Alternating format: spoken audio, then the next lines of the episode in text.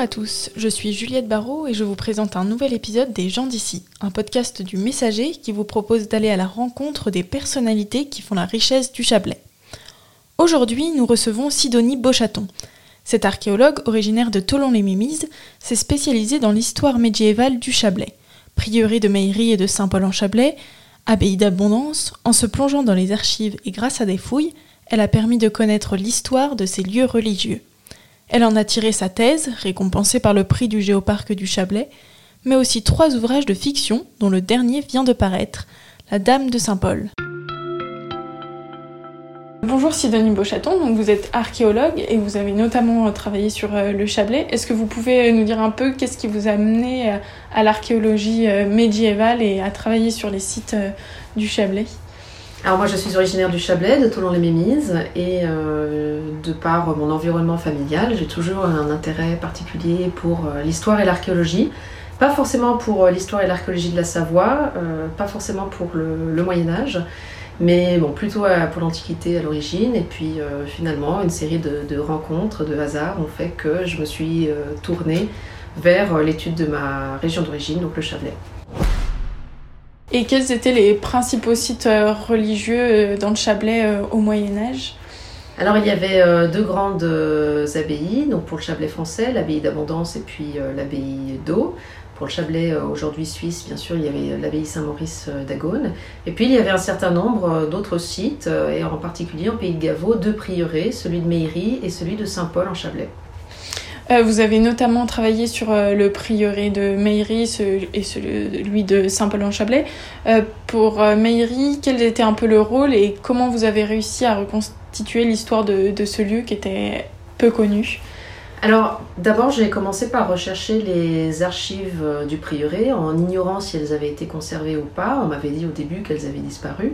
En réalité, elles se trouvaient à Turin et c'est là que je les ai retrouvées en février 2010.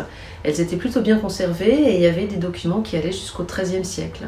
Donc l'étude combinée entre les archives, les sources iconographiques et euh, l'étude archéologique du site euh, m'a permis de restituer en fait un prieuré fortifié, euh, fondé dans les années 1130 mais reconstruit entièrement dans les années 1220, qui était une dépendance de la congrégation du Grand Saint-Bernard donc construit comme un petit château en fait, non pas comme un monastère, hein, qui était pourvu donc euh, d'une tour de défense, euh, d'une chapelle euh, type castral, et puis surtout ça m'a permis de déterminer que les chanoines étaient des seigneurs temporels, ils avaient des droits de justice et donc ils les exerçaient dans un certain nombre de lieux dédiés à la justice. Et euh, concernant le prieuré de Saint-Paul, dont il y a moins de restes euh, aujourd'hui, c'était un lieu qui avait quel usage euh, et qui a été fondé pour quelles raisons Alors Saint-Paul, c'était un cas un petit peu difficile. J'ai commencé l'étude en 2014-2015 à la demande de la commune.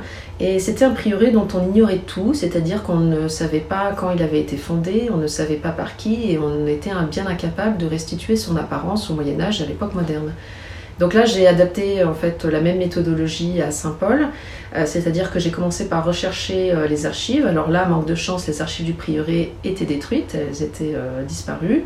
Et puis, donc je me suis tournée vers les archives des familles nobles de, la paroisse de Saint-Paul, donc les Blonay et les Dupas. Donc j'ai retrouvé leurs archives à Lausanne et à Turin. Donc ça m'a permis d'avoir quelques indications déjà sur le site. Et puis ensuite, L'étude euh, archéologique euh, des bâtiments euh, m'a permis de comprendre qu'en fait Saint-Paul était fondé par Isabelle de B, qui était la dame de Saint-Paul vers 1200, et que ce site était en fait une nécropole dynastique, c'est-à-dire qu'il était destiné à accueillir les dépouilles de la famille d'Isabelle de B, tous ses successeurs, à l'intérieur euh, d'un tombeau qui est sous l'église et de fait le dernier membre de la famille à avoir été euh, enterré là-bas euh, l'a été en 1878. Et justement, la Dame de Saint-Paul, donc Isabelle Debay, c'est l'objet de votre troisième ouvrage de fiction. Qu'est-ce qui vous a intéressé dans son parcours et qui vous a donné envie d'écrire ce livre? Alors Isabelle de elle était issue d'une grande famille de la noblesse chablaisienne. Elle s'est mariée avec Guillaume de Blonay, lui aussi un noble important de la région. Et ensemble, ils ont, ils ont formé une sorte de, de super couple, puisque elle, elle avait la seigneurie de Saint-Paul, euh, Maxi et Bernex, et lui, il avait un château à Lugrin. Donc ils se sont mariés ensemble, c'était un mariage de, de raison, hein, bien sûr, euh, pour constituer un, domaine.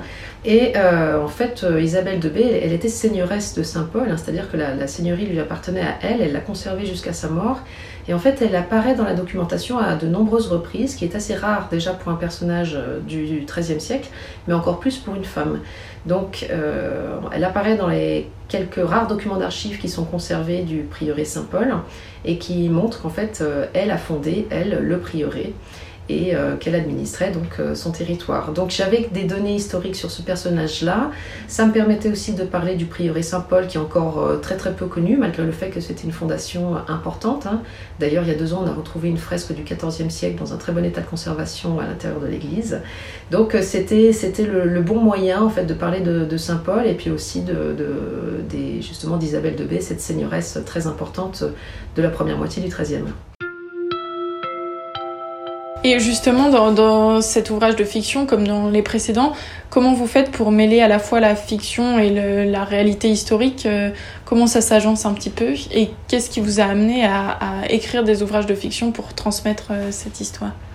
Alors dans le cadre de mes recherches, j'ai trouvé euh, beaucoup de documents qui n'avaient pas nécessairement leur place dans un travail universitaire et scientifique, mais qui comportaient des données, des données humaines très intéressantes. Et euh, donc assez vite, comme moi j'étais euh, à l'époque, je faisais beaucoup de médiation euh, culturelle et scientifique, j'avais cherché un moyen pour pouvoir quand même transmettre au, au, plus grand nombre de personnes ces données sur nos ancêtres et sur notre région du Chablais. Donc j'avais pensé assez rapidement au roman historique qui me permettait à la fois de toucher un public qui n'allait pas nécessairement dans des conférences, qui n'allait pas nécessairement dans des visites guidées et qui n'avait pas forcément l'habitude de lire des publications scientifiques L'idée étant vraiment de, partager euh, très largement euh, tout ce savoir dans le but aussi euh, de sensibiliser, sensibiliser, les gens à leur patrimoine et à leur sauvegarde.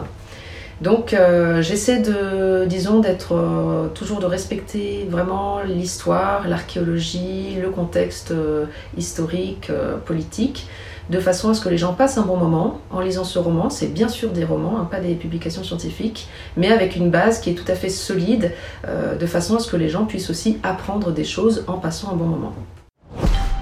Et euh, concernant l'abbaye d'Abondance, vous avez aussi fait des fouilles là-bas et vous avez écrit euh, votre thèse en partie sur ce lieu. qu'est-ce qui est, qu'est-ce que vous avez appris au cours de vos fouilles et sur quoi vous avez travaillé là-bas sur l'histoire de ce lieu et la vie de ce lieu au Moyen Âge? Alors contrairement à ce qu'on pensait, en fait, euh, l'abbaye d'Abondance euh, n'avait jamais été euh, étudiée d'un point de vue archéologique, donc il y avait énormément de choses à faire. Alors évidemment, j'ai pas pu tout faire dans le cadre de ma thèse, j'ai ciblé certaines parties qui m'intéressaient en particulier, comme par exemple l'église qui était séparée entre les deux communautés, la communauté religieuse et la communauté paroissiale.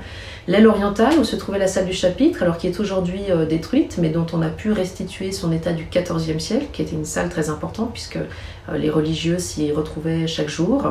J'ai également travaillé sur les lieux de justice, hein, ce que j'avais déjà commencé à faire à Meiri.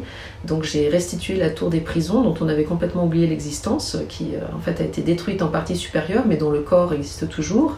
J'ai aussi travaillé sur les lieux de justice extérieure, c'est-à-dire les, lieux de jugement, les lieux d'exécution. J'ai travaillé aussi beaucoup sur la question des maisons abbatiales, c'est-à-dire de ce qu'on appelle la tour de l'abbé à l'abbaye d'Abondance, c'est-à-dire un appartement euh, isolé euh, qui était euh, construit pour les, abbés. Donc ce qui, ce qui m'a guidée, disons, c'est à la fois comment vivaient les religieux à l'intérieur de leur monastère et quelles étaient les relations avec l'extérieur et surtout dans quel lieu ces relations se tenaient-elles. Et euh, justement, en plus de vos ouvrages de fiction, vous avez aussi travaillé dans la médiation culturelle ou aussi en tant que guide, et vous êtes également enseignante. Euh, pourquoi pour vous c'est important de transmettre et de rendre accessible cette histoire euh, des lieux? Et comment est-ce que c'est possible de le faire? Alors ce que j'ai constaté, c'est que les gens ont une grande curiosité pour, pour le Chablais. à la fois les gens qui sont originaires d'ici, ils sont intéressés de savoir comment vivaient leurs, leurs ancêtres, même au XIIIe siècle.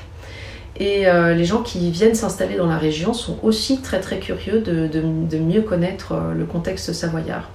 Donc je pense que c'est une vraie demande hein, de la part euh, des gens, c'est un, vrai intérêt à la fois pour les adultes mais aussi pour les enfants, puisque j'ai fait des interventions aussi dans les, dans les collèges, je sais que ça intéresse beaucoup les gens, beaucoup les jeunes aussi. Donc euh, je pense qu'il faut proposer des, façons un peu euh, innovantes de partager ce savoir euh, scientifique qui peut paraître euh, peut-être un peu élitiste, en réalité qui ne l'est pas du tout, hein, qui peut vraiment être mis à la portée de tout le monde, soit par des visites guidées un petit peu décalées, soit en abordant la question de l'architecture principalement par les personnes qui vivent à l'intérieur des, bâtiments. Comme ça, ça, ça, met un petit peu de, ça casse la distance hein, qu'on peut parfois imaginer, surtout avec un sujet aussi peut-être un petit, à première vue un peu ennuyeux que l'architecture religieuse. En réalité, c'est très intéressant. Donc en, parlant des, justement des, lieux de justice, des rapports entre les religieux et la communauté, montrer qu'en fait c'est beaucoup plus, euh, beaucoup plus intéressant et diversifié que ce qu'on aurait tendance à penser et que ce qu'on apprend parfois à l'école. Et euh, concernant la fiction, euh, vous avez envie de continuer à en écrire et quel pourrait être le thème de votre prochain roman? Alors en effet, j'aimerais beaucoup euh, continuer euh, l'écriture de romans. Alors après m'être intéressée à, à Méry, à Lugrin et Saint-Paul, euh, je pense que l'un des, des, prochains romans concernera plus particulièrement l'abbaye d'abondance que je connais bien maintenant et, et peut-être, voilà, qui sait, d'autres numéros toujours dans la région entre Pays des, Pays des Vians et Vallée d'Abondance. D'accord, merci beaucoup. Merci à vous. Vous venez d'écouter un épisode des gens d'ici, un podcast du Messager. Découvrez une nouvelle personnalité tous les 15 jours et retrouvez quotidiennement toute l'actualité locale sur notre site lemessager.fr.